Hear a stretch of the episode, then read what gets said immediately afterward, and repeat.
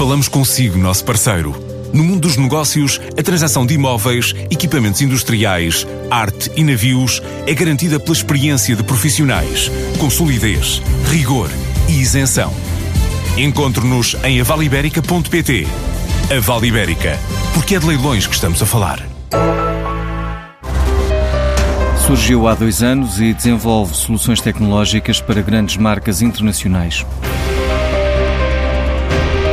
Define-se como um hub tecnológico que desenvolve aplicações para marcas como a Hugo Boss ou a Montblanc. A Lisbon Nearshore está vocacionada 100% para o mercado internacional e com soluções para vários objetivos, como explica Tiago Catarino. São soluções, e são isto marcas de luxo e marcas de, de fashion que acabam por estar presentes depois nas lojas físicas do cliente, por exemplo, digital showrooms, onde os clientes podem, através de mobile ou através de, de touch, de screens, conseguem ver coleções, escolher, comprar.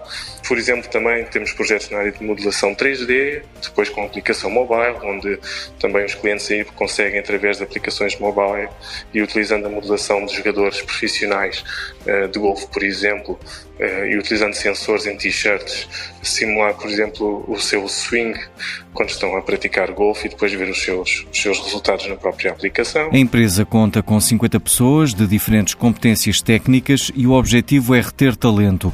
Tiago Catarino defende de resto que Portugal está cada vez mais no radar das grandes marcas internacionais pelas competências técnicas que aqui encontram.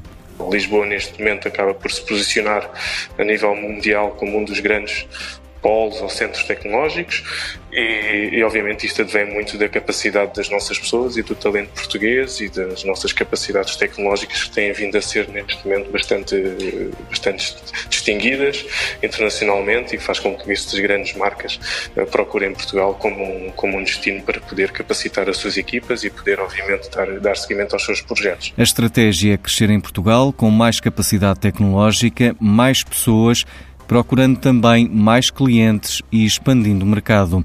A gestora Anabela Posidónio lembra que esta onda de centros de competências já vem de alguns anos, com experiências bem-sucedidas. A instalação de centros de competência em Portugal não é um tema recente e já em 2016 mais de quatro dezenas de empresas tinham escolhido Portugal para instalar os seus centros, eh, sejam eles centros de outsourcing de tecnologias de informação, processos, centros de investigação e desenvolvimento, contact centers, entre outros.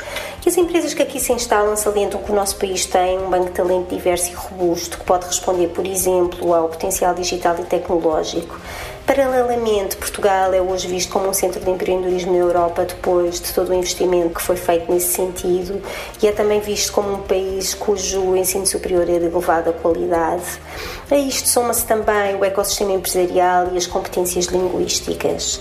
O investimento estrangeiro que tem sido captado via centro de competências tem sido aplicado em várias áreas, mas gostaria de destacar a área da inovação e neste contexto não posso, contudo, deixar de mencionar que o maior desafio que Portugal enfrenta neste momento é a escassez de mão de obra especializada em certos setores.